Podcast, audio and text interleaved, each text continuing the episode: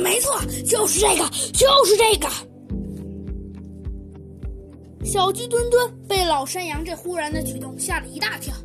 哎呀，我问你，老老老山羊，您您您您咋了？对，就是这个。老山羊根本没有理会小鸡墩墩的话，他慢慢悠悠的说道：“就是这个。”只见他从地上捡起了一张白纸。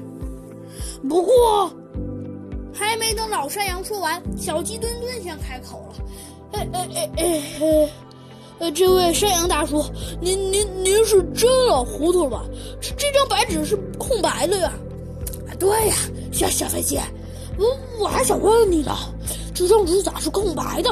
但是我非常清楚，当时这个角被……”呃，我稍微扯破了，你看，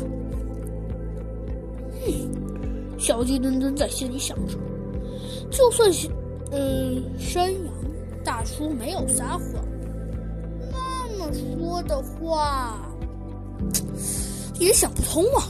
就在这时，忽然小鸡墩墩想到了一种可能性，他立刻问山羊大叔：“请问老山羊，您您您您您您？”您您当时的笔是用谁写的？哎呀，这个问题咋啦？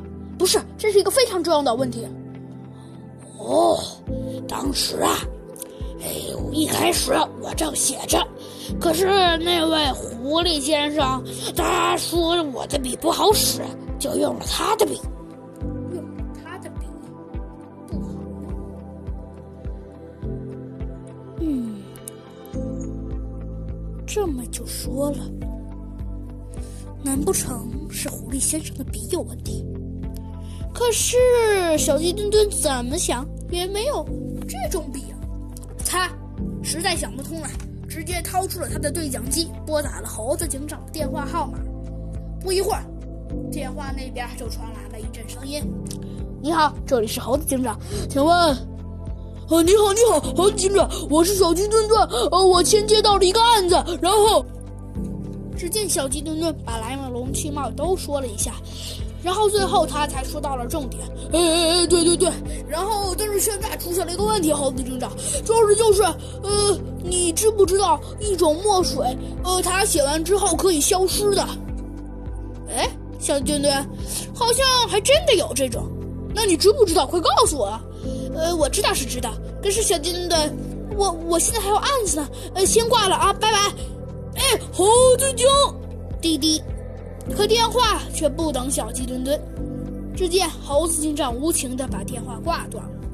哼，小鸡墩墩不满的一屁股坐在了地上。就在这时，忽然他好像想到了他前几天看的科学杂志。小鸡墩墩的精神一下子就来了，他二话不说，对着老山羊就是一大堆唱着：“山羊先生山羊先生山羊先生，你快把那拿出来呀！”山羊先生丈二和尚摸不着头脑，根本不知道小鸡墩墩在说些什么。小小飞机是什么那个东西拿出来？拿拿拿啥东西啊？小鸡墩墩尴尬的挠了挠头。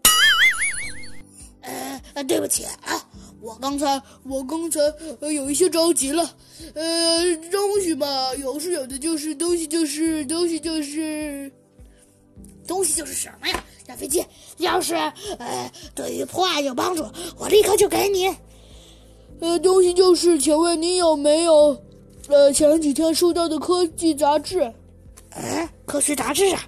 有啊，呃，但是你要那个，呃，你先别说了，快把那个科学杂志给我。好的，小飞机，我一会儿就给你拿来。只见老山羊过了好半天，才把一张破的不得了的杂志递给了小鸡墩墩。小鸡墩墩定睛一看，翻开了一页，大声叫道：“没错，这就是破案的关键。”